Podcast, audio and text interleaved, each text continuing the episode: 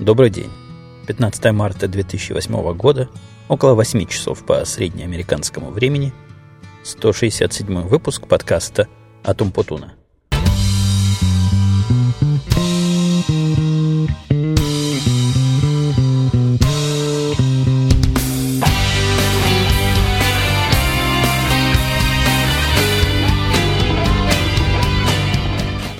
Сразу предупрежу вас, что записываю я в машине, но, возможно, уже и догадались. Особенно те, у кого ухо навострено на мой обычный звук. Сегодня звук крайне необычный. Мало того, что я сижу в машине, так в этой машине стекло все еще не вставлено, и от этого шумы снаружи тоже сюда попадают. Мотор тоже включен, потому что хотя и весна во дворе, на дворе вокруг меня все-таки плюс 6 градусов, как-то холодновато сидеть, даже немножко одевшись. Ну, в общем, сижу я и сижу, записываю и записываю. И, и во всех этих тяжелых ситуациях, возможно, что-то и запишу. Со стеклом, с этим, о котором я говорил, тоже оказалась такая история полудетективная. То есть стекло, казалось бы, ну что проще, стеклышко треугольное, мне кажется, как раз то самое, которое злоумышленники всегда и разбивают. И если бы я был автодилером, именно это стекло я бы у себя в хозяйстве держал.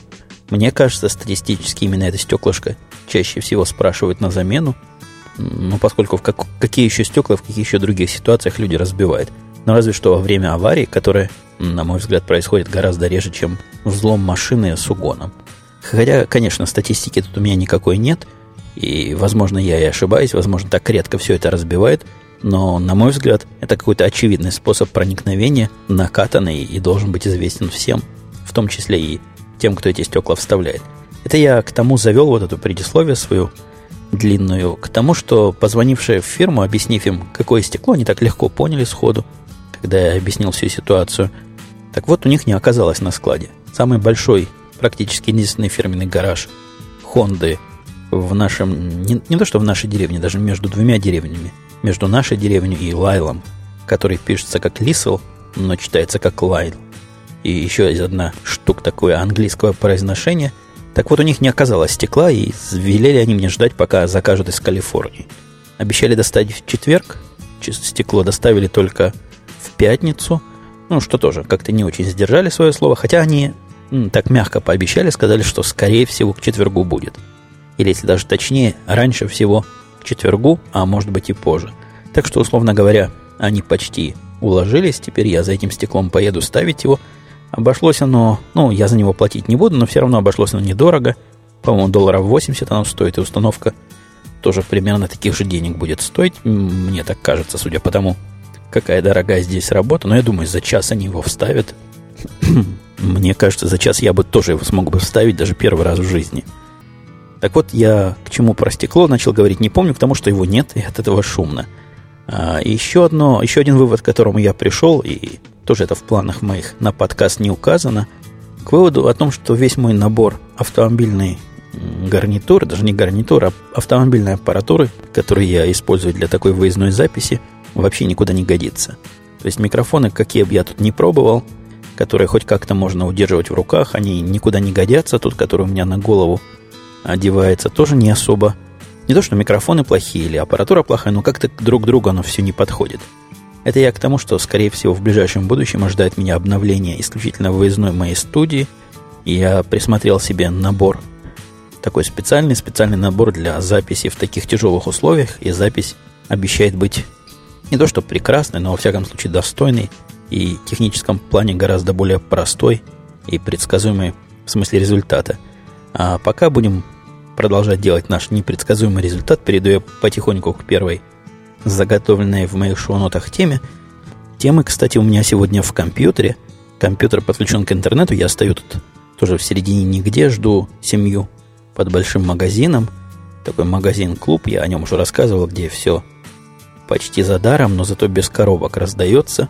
И там они долго ходят, этот магазин обойти, наверное, за те часа на полтора-два, если вдумчиво его так обходить и выбирать все, что надо. Но я думаю, часа через через час, может, через полтора они придут к тому времени. Я должен по плану и подкаст успеть записать, и в идеале его даже смонтировать. Ну так вот, переходя к теме, первая настоящая тема указана здесь, на этом компьютере, который, как вы уже поняли, из интернета черпает всю свою информацию о том, что проценты меня победили на этот раз. Неравная борьба меня и всех остальных по поводу процентов, я напомню, если вы вдруг на этот подкаст первый раз попали, у меня есть два компьютера, два сервера, которые посылают время от времени информацию о количестве обработанных сделок, обработанных транзакций. Числа там большие, но круглые. То есть где-то 400 миллионов, 450 миллионов, 500, 600.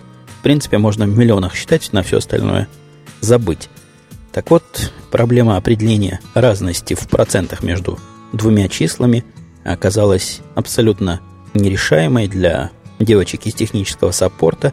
И что меня особенно удивило, даже для их руководительницы, я написал ей формулу. Она меня попросила написать совершенно серьезно. Я поначалу думал, что это шутка.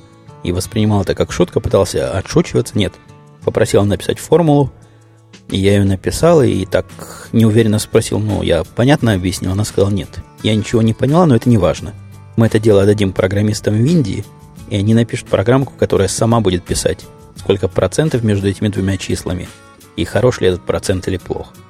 И я уже запуганный всем этим, всем этим процентным недоразумением написал для программистов из Индии такой кусочек кода под программку, такой целый классец, объектик маленький, который, которому даешь на вход два числа, а на выходе он тебе возвращает, хорошо это или плохо. Ну а технически говоря, в какой цвет покрасить строчку? В красный или зеленый? Красный, если плохо, зеленый, если хорошо. Похоже, индийцы поняли, как это делать, и поняли, куда это дело вставить. Но вопросов уж точно не задают. И, и надежда забыть историю с процентами как страшный сон, она меня греет. Вообще с процентами действительно какая-то проблема здесь вокруг. Я уже тоже как-то жаловался, что когда биржа падает, когда какая-то ценная бумага падает от 500 долларов до 450, то в основном говорят о падении в пунктах, то есть не процентном отношении, что мне казалось бы более разумно и более показательно. Ну, зачем действительно мне, как человеку, владеющему каким-то количеством акций, знать, насколько упала в пунктах одна акция? Гораздо проще знать в процентах и потом понять, сколько процентов ты потерял, или даже перевести это в деньги. Мне тоже кажется, ну, сравнимая сложность, чем перевести деньги из этих самых пунктов. Но нет, большинство финансовых информации, оно в основном идет в пунктах, и как дополнительно идут проценты. Может быть, это какое-то какое-то отсутствие... Хотя нет, в школе их прекрасно проценты. Я этот вопрос обсуждал с моим коллегой по подкасту «Янки после пьянки» Димой.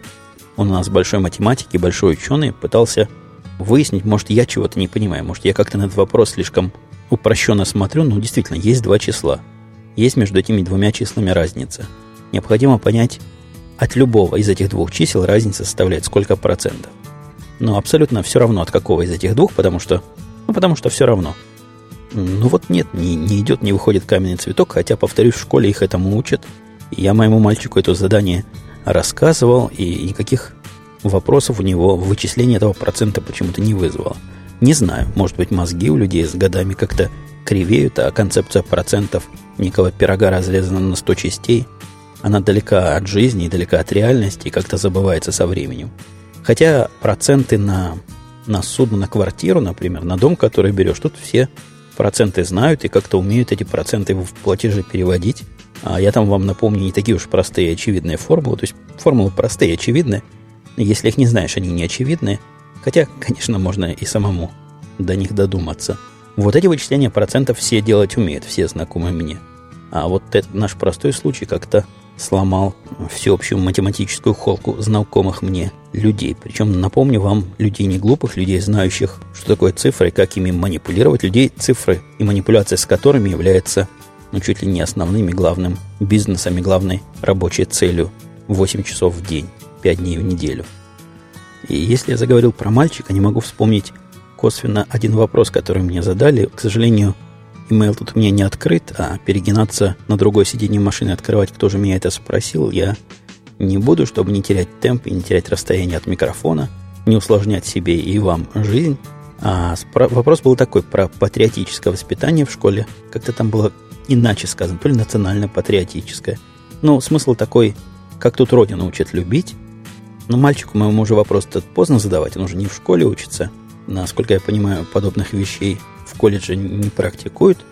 А косвенно у меня ответ этот прозвучит вот следующим образом. Я в процессе монтажа этот ответ вставлю, и вы сразу поймете, что я имел в виду. Это ответ моей девочки. которая сейчас 6 лет, и учится она в первом классе. То есть она учится второй год в школе и учится в первом классе. Вот это то, что вы услышите, у них происходит каждое утро. I pledge allegiance to the flag of the United States of America and to the republic for which it stands one nation under God, indivisible, with liberty and justice for all. Oh, the red, white, and blue. Oh, the red, white, and blue. Shout hooray every day for the red, white, and blue. Hooray! Э, ну что, по-моему, вполне симпатично и даже где-то забавно. И я ничего плохого перед этими лозунгами, гимнами и распевками не вижу. Но вот такого характера патриотического воспитания каждый день они перед флагом эту клятву, эту речевку говорят, кладут руку на грудь, потом поют кусочек гимна и громко-громко кричат «Ура!». Ну вот точно так, как вы слышали в приведенном фрагменте. А, а теперь без всякой связки я перепрыгну от политики это была политика от воспитания, наверное, к медицине. Меня тут судьба с медициной столкнула. Не совсем с медициной, а со стоматологией. Стоматология – это такая медицина низкого уровня. Я где-то читал, что в стоматологи идут те, кто в настоящие доктора не попали. Или так про психотерапевтов говорили, не помню. Короче говоря, столкнулся с стоматологами по причине простой и совершенно бытовой.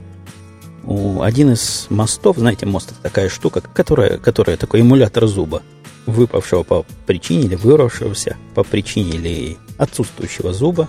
Ну, я, я не думаю, что стоит объяснять, что это такое, представляете. Так вот, он как-то выскочил из своего гнезда, где стоял много лет, лет 8, наверное. Я не знаю, какой у них гарантийный срок, и есть ли там такая концепция.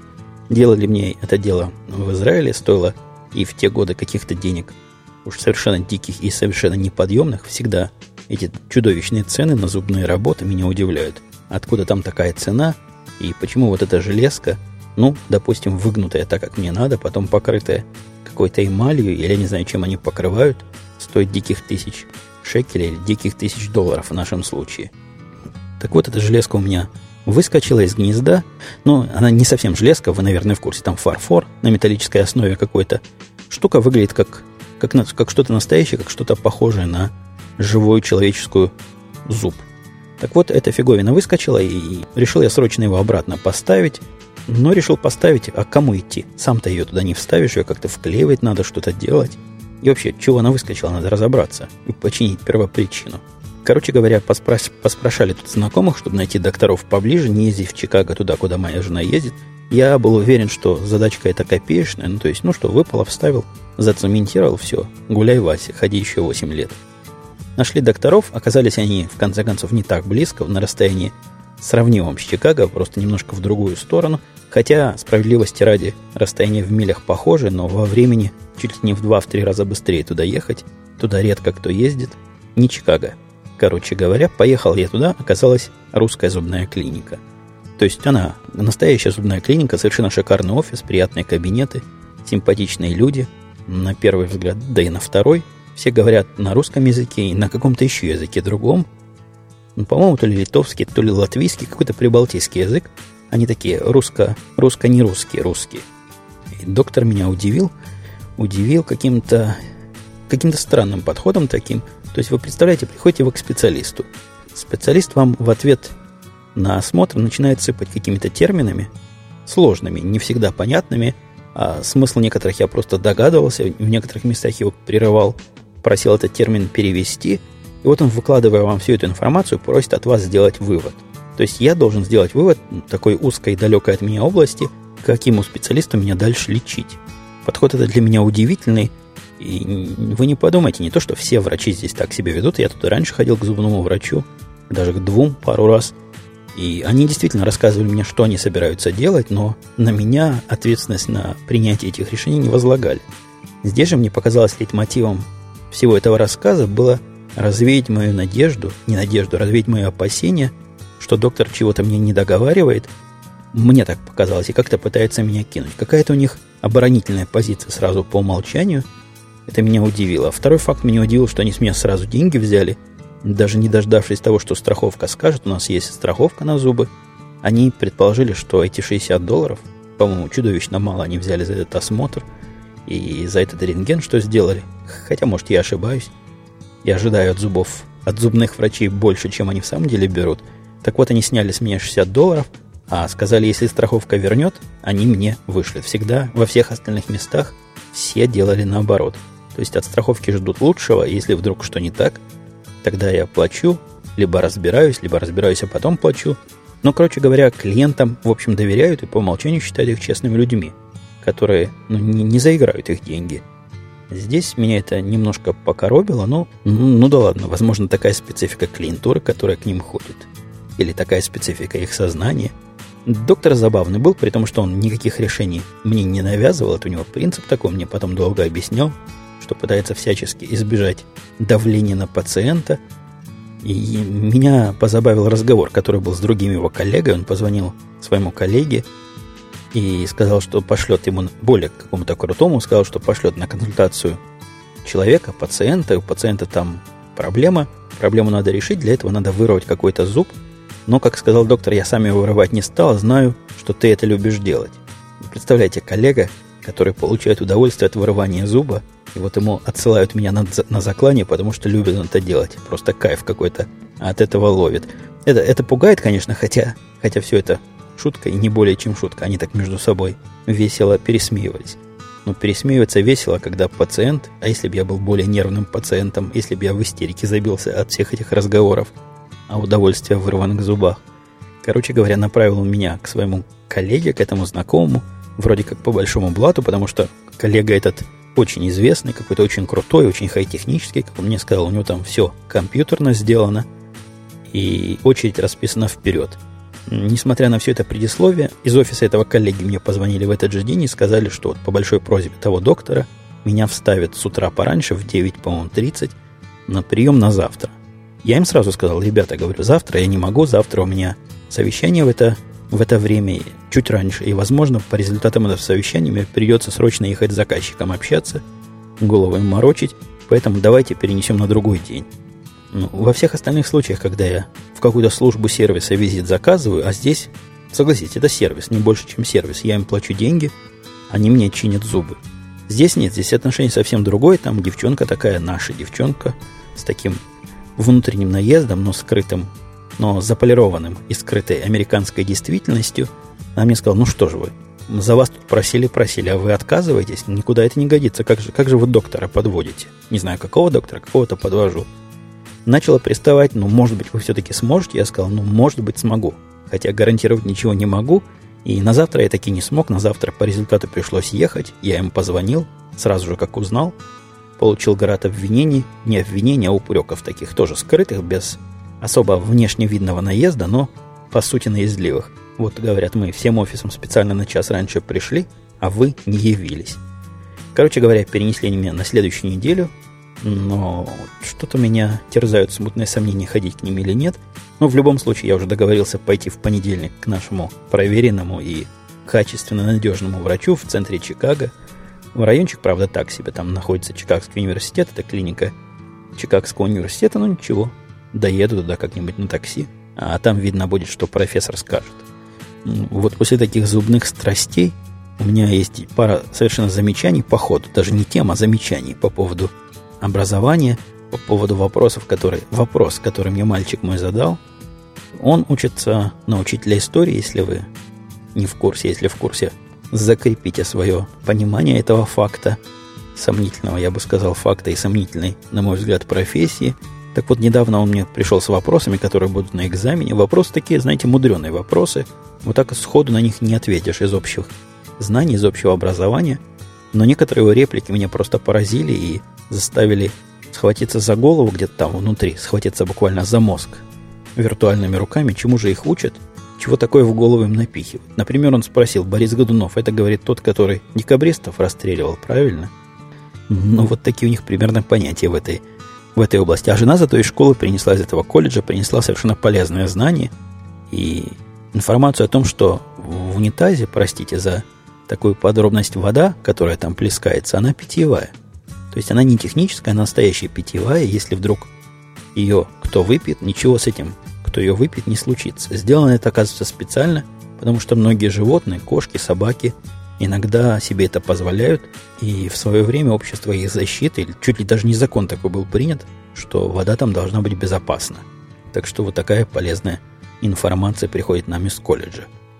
Полезши, тоже другая совершенно заметочка, полезши недавно в шкаф, где у нас лекарство, голова что-то разболелась. Как-то меня на медицину сегодня немножко клонит. Уж не знаю почему. То ли от того, что в машине все холоднее и холоднее становится, я нагреватель стараюсь на минимум держать, чтобы не гудел.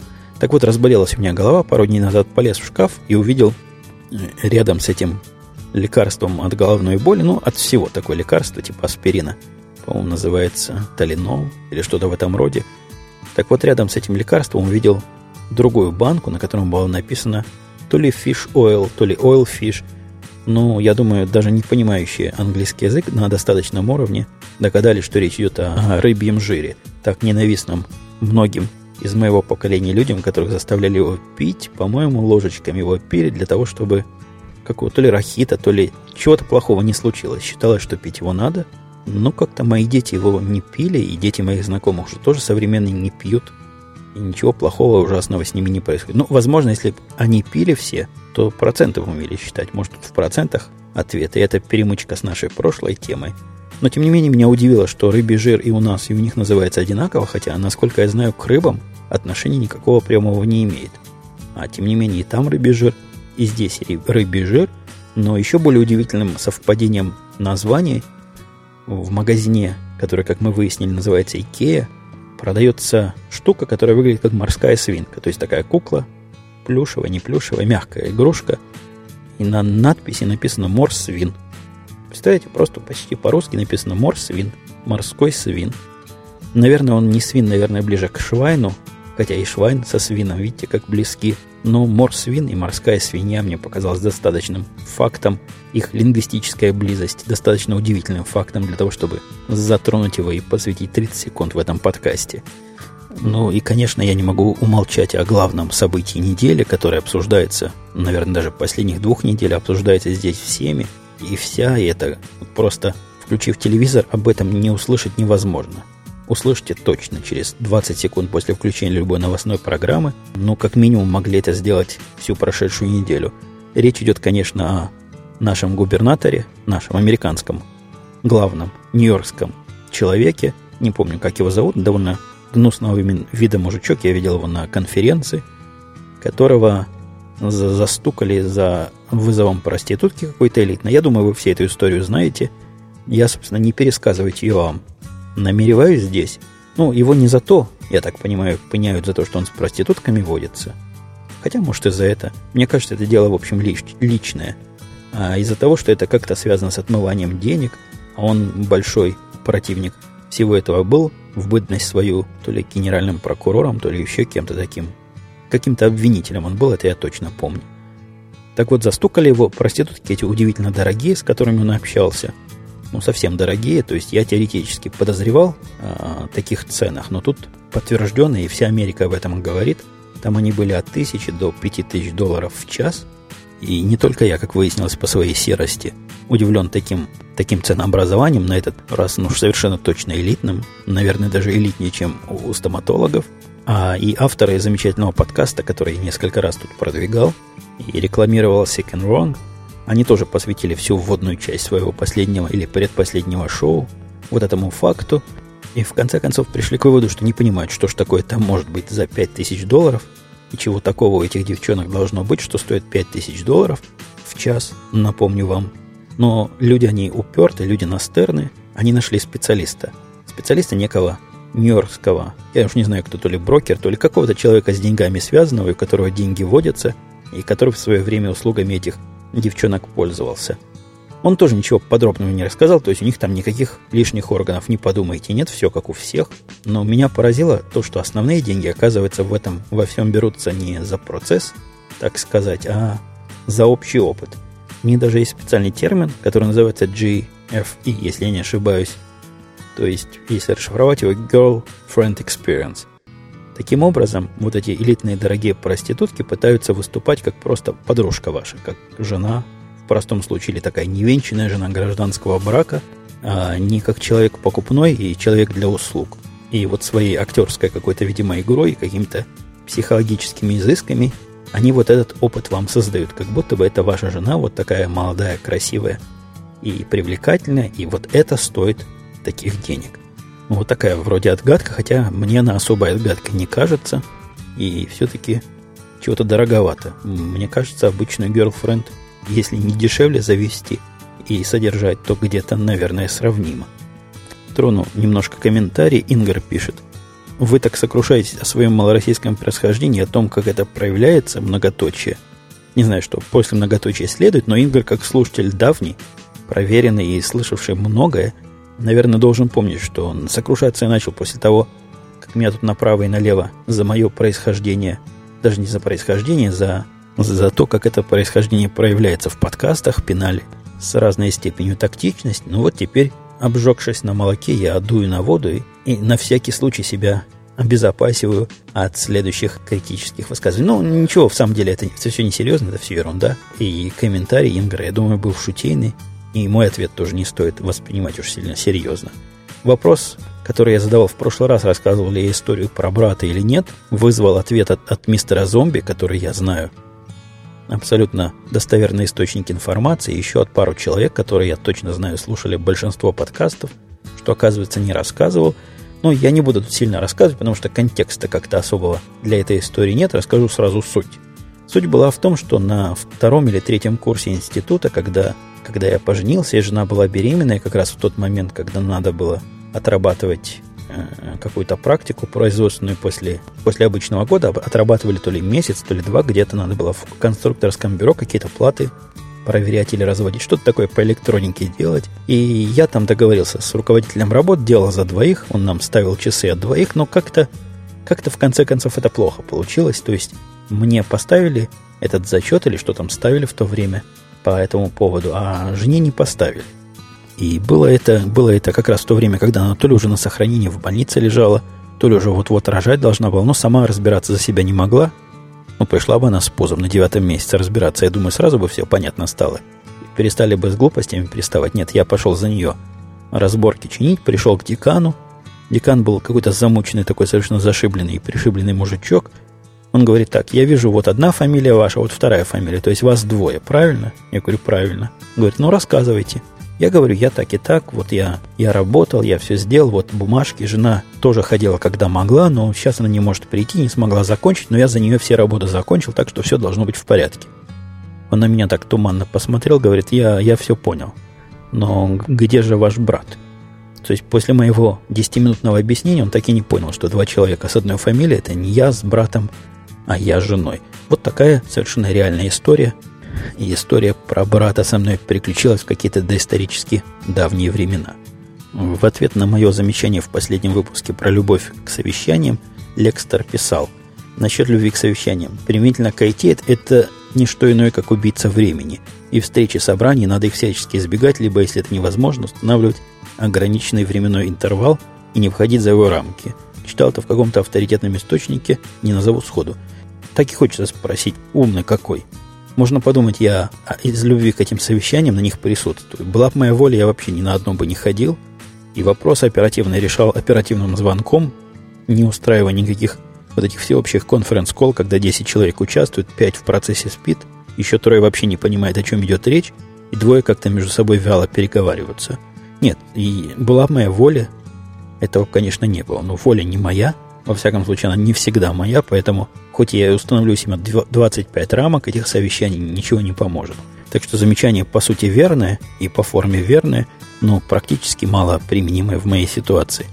Сергей Петренко тоже в, этот, в эту сторону пишет, что любовь к совещаниям, к сожалению, свойственна не только американцам. Совещание как газ, они заполняют не только все отведенное свободное время, но и все имеющееся в офисе, перегородки – ну, меня это с какой-то стороны греет, что не один я с проблемой совещаний, и один я понимаю, что это проблема и убийца времени, и надо это избегать, все со мной согласны, но тем не менее все мы совещаемся, совещаемся и совещаемся. Мистер Зомби спрашивает, сколько у вас в среднем часов уходит на прослушивание подкастов? У меня два, пишет наш мистер Зомби, поэтому я не в состоянии слушать что-то новое, что-то сто процентов интересное. При всем уважении к подкастам, видеочтение в фаворе, хотя меньше времени на это трачу. Я статистики не проводил, трудно сказать, сколько в день. Но каждый раз, когда я ложусь спать, если это происходит как-то до 4 часов, наверное, даже до 4.30, задумался, то ли ночи, то ли утра, наверное, для большинства людей это называется утро, для меня ночь, то вот если до этого времени ложусь, я еще часок слушаю какие-то подкасты. Подкасты я, опять же, из недостатка времени особого на их прослушивание, и большинство подкастов, которые я слушаю сейчас, в фоне слушать трудно. Они в основном такие длинные, и там надо слушать и понимать, о чем говорят авторы. Так вот, я убрал из своего ассортимента все подкасты, выходящие чаще, чем раз в неделю. Ну, просто не могу за ними следить, а слушать через раз их не хочется. Поэтому остались только еженедельные подкасты, которые как-то умудряюсь прослушивать по ночам. И когда езжу на работу с работы раз-два раза в неделю, у меня там был дальше вопрос, как-то я успеваю к совещаниям так быстро добраться. Но это, видимо, новый слушатель наверняка. И не в курсе, что большую часть времени я работаю из дома. Езжу, ну, до пару раз в неделю на работу. Если ничего серьезного меня не вынуждает туда ездить чаще. То вот, когда еду в машине, иногда получается туда час как минимум, обратно часа полтора. Представляете, сколько подкастов можно выслушать за это время? RE7 спрашивал меня отношение к сертификации знаний как таковой, САН АМС и его влияние при приеме на работу в Штатах. Также хотелось бы услышать ваше собственное мнение. А, это одно и то же – уважаемый RE7, видимо, вы новый слушатель и не в курсе, что я именно свое собственное мнение говорю. Ни про какие штаты вообще я статистику не навожу. Так что все, что я говорю, это исключительно собственное мнение. Так вот, собственное мнение я высказывал не раз о том, что я сертификатам не доверяю сам по себе. Я знаком с несколькими владельцами сертификатов очень продвинутыми. И я на сертификаты, когда принимаю себе работников, не смотрю вообще никак. Они для меня но не значит абсолютно ровным счетом ничего. Буздак спрашивал, «А как вы общаетесь с родителями по телефону, по скайпу. Ну и по телефону, и по скайпу общаюсь с родителями. То есть они у меня находятся в Израиле, я нахожусь здесь. Иногда, как правильно догадался Буздак, сделаем ими видеоконференции. Короче говоря, технические средства позволяют общаться без проблем. Было бы желание и были бы небольшие средства на организацию этой связи. Нет, никакой проблемы с общением нет. Телефоны да любые телефонные планы стоят копейки, не говоря уж о, о скайпе, который вообще стоит совсем недорого. И при желании могу позвонить просто на компьютер, им туда. Но звоню обычно, как правило, звоню на обычный такой городской телефон или сотовый телефон. В продолжении нашей английской темы изучения языка английского, которая как-то не хочет утихать сама по себе, а наоборот подпитывается вашими комментариями, тот же самый Буздак спрашивал, что по поводу проекта моего которым я в свое время учил английский язык, и, как вы помните, можете помнить, как-то обещал его довести до ума и сделать публичным. С другой стороны, слушатель Люсиус, я думаю, наверное, так, или слушательница, спрашивает меня, где взять список этих самых фраз, и не мог бы я свои фразы дать. И я думаю, мои фразы вам совершенно не нужны, потому что я вам расскажу, как я свои фразы набивал и откуда я их брал. Но я не буду про примитивный уровень, где I'm a table надо учить, а про более продвинутые, когда вам надо расширять уже свой запас, когда вы знаете те 200 слов, чтобы, используя их и ткнувши пальцем, можно с кем угодно на любую простую тему объясниться, а вы хотите свой запас довести, допустим, до 2000, и в этом случае я делал следующее. Я читал те статьи, а читать-то мы все можем. Читал те статьи, которые мне интересны, тех людей, которые мне интересны, на разные темы. На компьютерные, политические, околожизненные. Читал везде, где я обычно их читаю, то есть без всякого специального плана.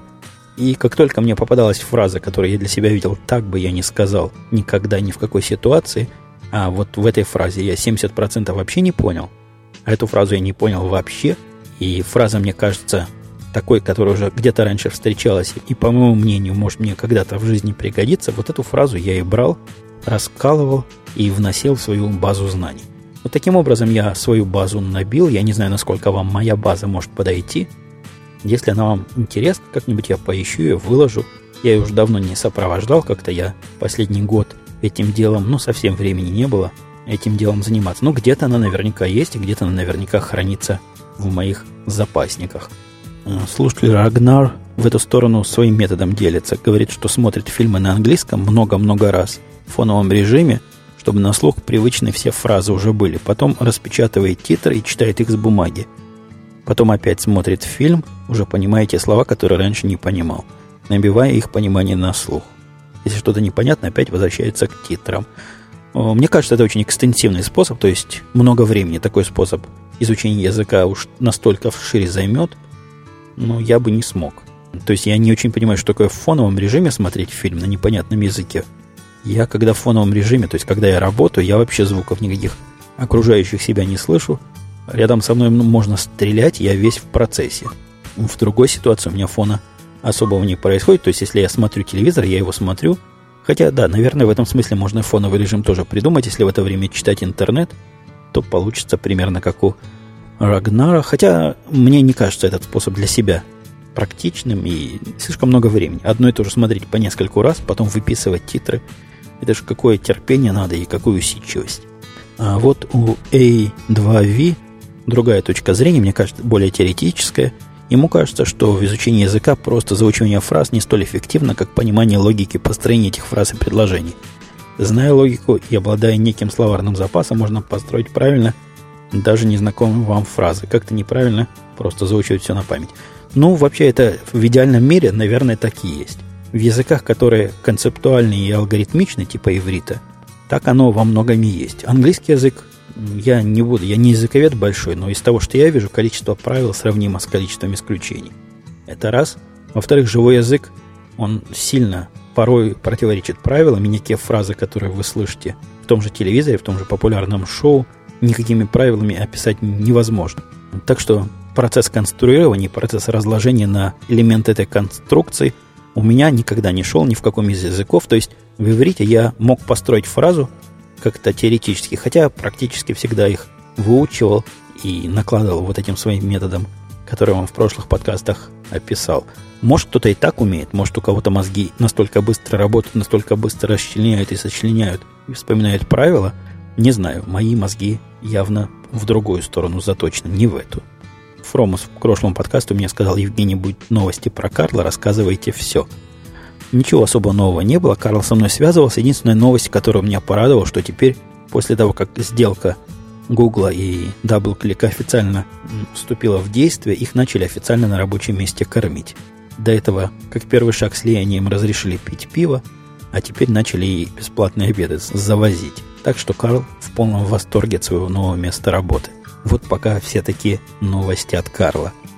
Слушатель Абайдок вот трудно мне ники читать, которые непонятно как. Но сами виноваты, если я не смог его правильно произнести. Так вот, Абайдо говорит, спасибо за подкаст, блин, он приучил качественному звуку в подкастах. Сейчас из-за него слушать не могу большинство подкастов, пусть и интересные, но с плохим или грязным звуком. А вот смотрите, вот этот подкаст мой как раз ответ на ваши замечания. Я ухудшил качество звучания специально для того, чтобы ваши уважаемые слушатели Абайдок удовлетворить. Но если серьезно, если серьезно, я пытаюсь с этим сделать все, что могу, потому что я такой же слушатель, как и вы.